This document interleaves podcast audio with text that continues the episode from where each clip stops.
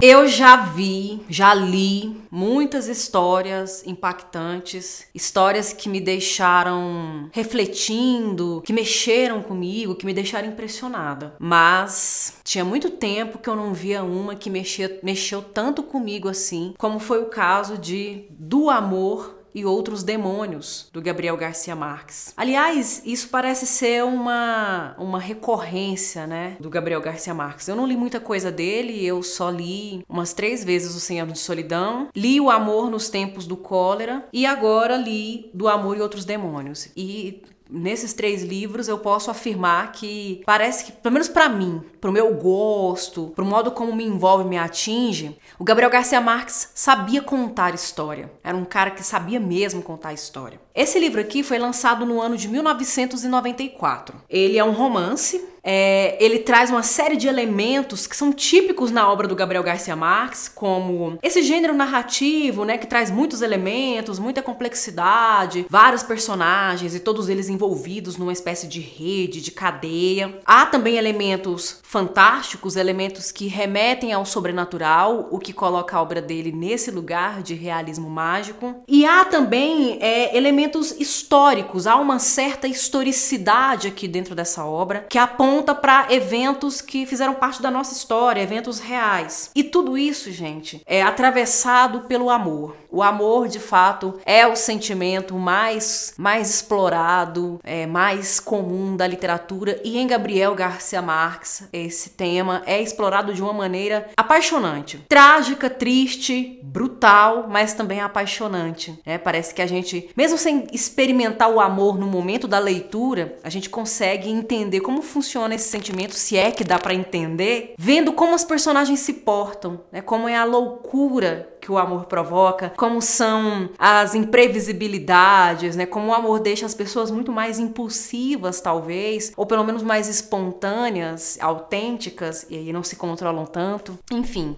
Belíssima história. No ano de 1949, um antigo convento histórico chamado Santa Clara, convento de Santa Clara, que havia sido transformado em hospital, ia ser é, é transformado, ia ser vendido e demolido talvez para virar ali para dar lugar ali a um hotel cinco estrelas. E o Gabriel Garcia Marques era jovem, era um jovem repórter, foi designado para fazer a cobertura, para acompanhar é, essa transição, para acompanhar essa mudança, porque ali ia acontecer a remoção de objetos referentes ao convento e também ia ser feita a exumação de cadáveres que estavam enterrados ali, cadáveres relacionados ao próprio convento, à própria história daquele convento. Isso na Colômbia Colômbia. E o Gabriel Garcia Marques foi então imbuído, né, foi, foi, foi incumbido de fazer essa cobertura. E no momento da exumação de uma garota de 12 anos de idade, cujos cabelos eram gigantescos, parece assim que continuaram crescendo mesmo depois da morte dele, dela, ele fica muito impressionado, ele registra o modo como ele fica chocante com essa cena, né, que era só cabelo, era muito cabelo, cabelo que quase que ocupou o, o espaço inteiro onde ele estava. Isso o fez lembrar das histórias que a avó dele contava para ele na infância, e numa dessas lendas ela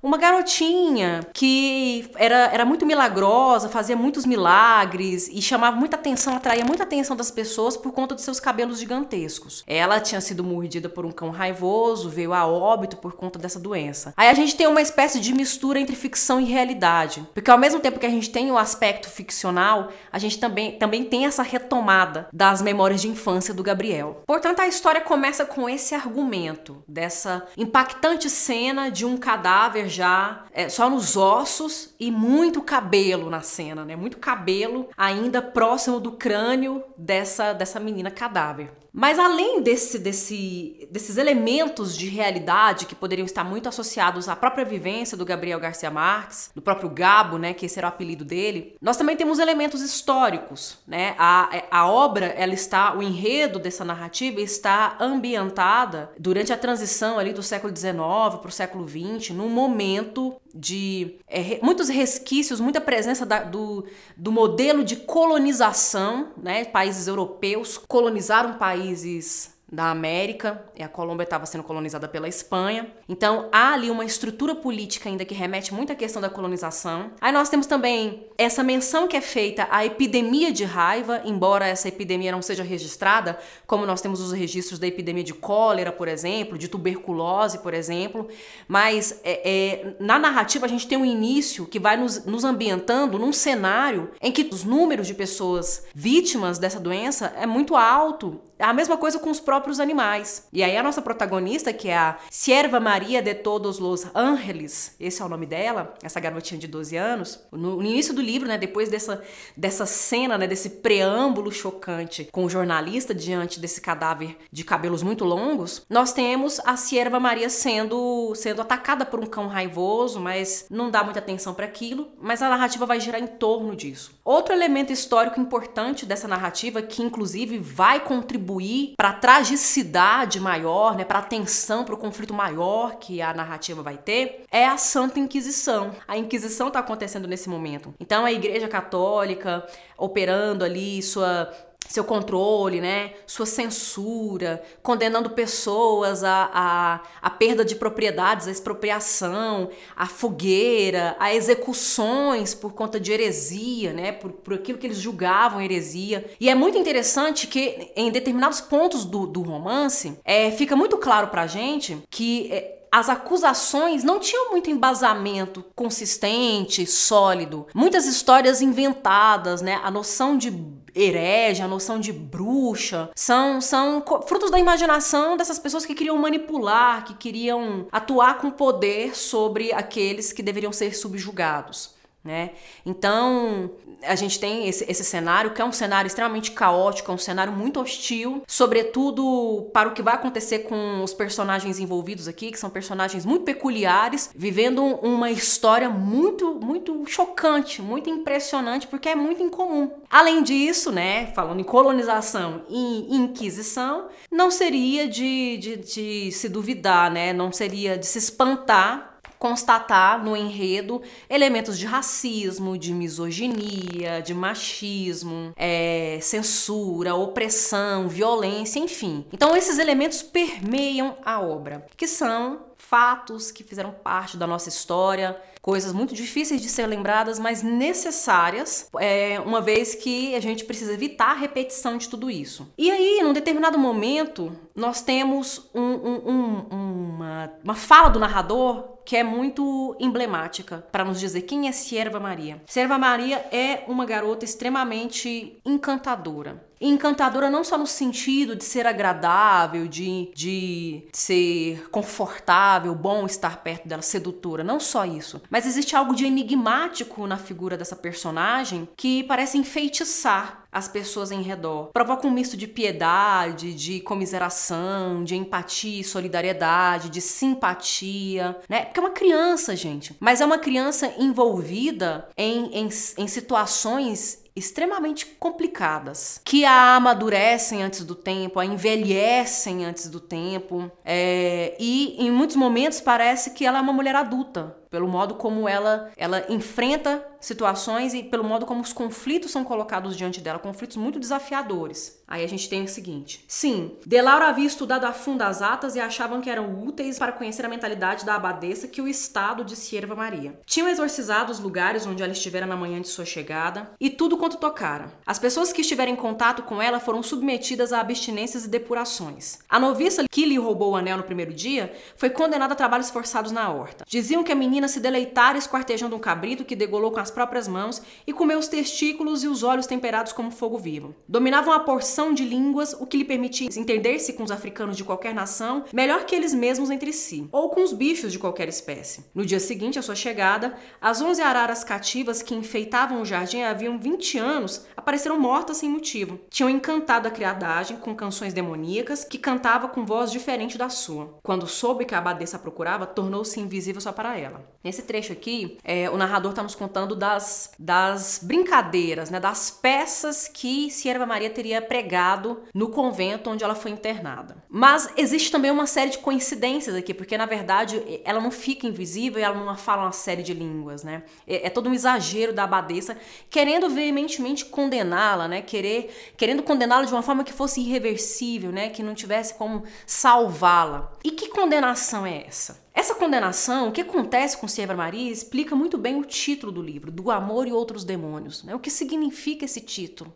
Basicamente, que, o que, que, temos aqui nessa história? E por isso que essa história é tão impactante, né? tão chocante, tão impressionante e também tão envolvente. Sierva Maria é uma garota de 12 anos de idade que tem os cabelos gigantes, longos, muito longos, nunca, nunca foram cortados em razão de uma promessa, né? Então, há 12 anos ela não corta os cabelos, esses cabelos arrastam no chão e ela um dia é atacada por um cão raivoso. Ela contrai a doença, começa a desenvolver sintomas da doença um pouco tardiamente, mas ela desenvolve sintomas sintomas da raiva, né, sintomas de um hidrófobo, mas no momento da Inquisição, com toda essa visão sobre a verdade, sobre a, a investigação muito limitada, ela é considerada uma possessa, todos a consideram uma endemoniada, né? Ela está sofrendo, na verdade, de possessão demoníaca. O padre De Laura, né? o sobrenome dele é De Laura, é Caetano De Laura, ele é incumbido de fazer o exorcismo de Sierra Maria. Mas o que, que acontece? Sierra Maria tem 12 anos, Caetano de Laura tem 36 anos de idade. Quando ele a vê, ele se apaixona loucamente por ela, perdidamente por ela. E é um amor extremamente louco. É capaz de tudo, agônico, febril,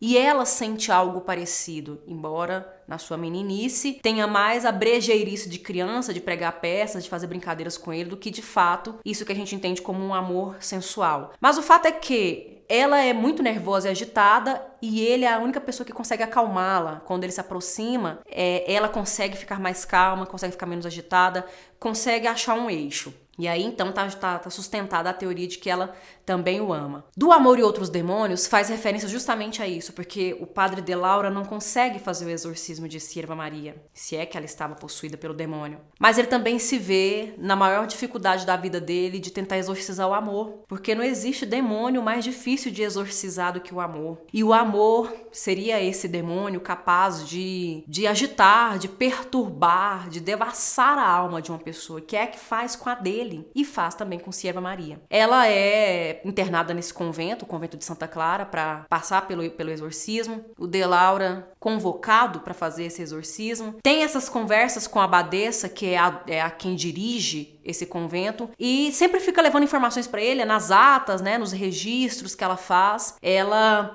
bate o martelo, assevera que a menina está endemoniada, enquanto De Laura não acredita muito nisso. Mas existe um momento muito curioso na obra, gente, que eu queria até pensar sobre essa questão da, do racismo, né? Como o racismo aparece numa obra dessa, né? Aparece de uma maneira um pouco menos, menos evidente para nós, né? Nós, no Brasil, é, é, é, é muito comum para nós vermos episódios de racismo envolvendo pessoas negras, pessoas indígenas. Aqui não, a gente tem um episódio de racismo envolvendo um judeu. É, existe uma personagem aqui chamada Brenuncio, que é um judeu, ele tem alguns conhecimentos de alquimia. Ele confirma pro Delaura, olha, ela não está endemoniada. Na verdade, o que está tá acontecendo com ela é que ela está apresentando sintomas da raiva. Ela está doente e não há o que fazer. Quando Delaura se sente culpado pelo sentimento que ele está carregando e ele vai reportar isso para um superior que é um grande amigo dele, esse amigo dele, que também é superior a ele dentro da hierarquia clerical, o condena, fica indignado não por ele estar sentindo amor por uma endemoniada de 12 anos de idade, mas por ele ter conversado sobre esse caso com um judeu. Ele é considerado herege, é punido, castigado por esse motivo, né?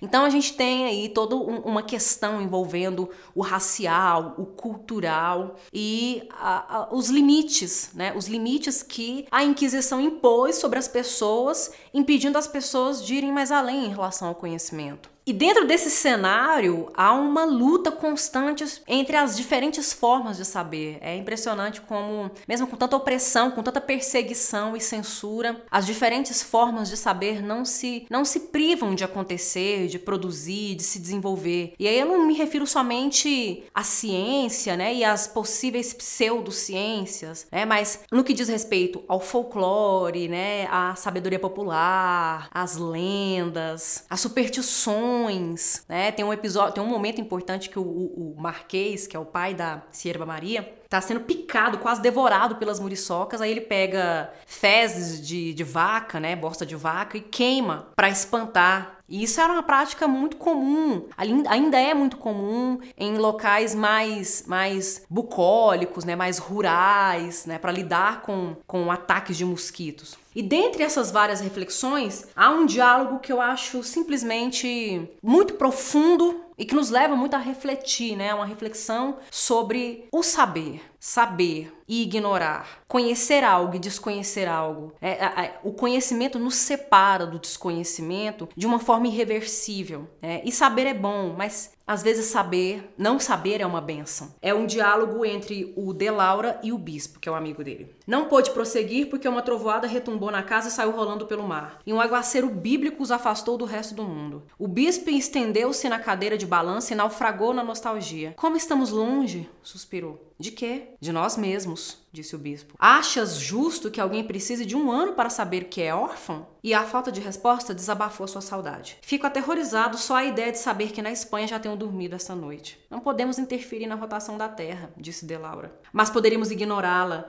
para que não nos doa, disse o bispo. Mais que fé, o que faltava a Galileu era coração. E a figura do Galileu é super pertinente para esse momento, né? Momento de inquisição, é, fez a descoberta, depois teve que voltar atrás, e depois a descoberta dele foi reafirmada porque é, era que fazia sentido, né? Sobre a coisa da rotação da Terra, o sistema solar e tudo mais. E, é, e essa informação é pesada e dolorosa para esses dois estrangeiros, porque eles estão exilados de sua casa. Eles são espanhóis, mas estão ali na Colômbia há mais de ano e eles não sentem esse pertencimento, porque estão num lugar pelo qual eles não têm esse sentimento. E aí ele, ele faz né, essa consideração de que o Galileu não tinha coração, né? Na questão não era fé, era coração. Para simplesmente trazer uma informação a ponto dele não conseguir negar e constatar que a noite que ele ainda ia enfrentar na Colômbia já estava acabando na Espanha. Então é uma obra que traz muitas reflexões que, que podem ser motivadas também por esse saber documentado, registrado essas informações históricas, documentais da questão da Inquisição, da colonização, mas também é uma obra que suscita reflexões por parte de uma experiência artística, de uma experiência estética. E é por isso que já caminhando, né, para os idos de 2021, quase o final de 2021, é que eu indico essa maravilhosa obra, Do Amor e Outros Demônios. Mas não para exorcizar, não o amor. Os outros demônios, sim. Eu agradeço a atenção de vocês. Vou ficando por aqui. Até a próxima.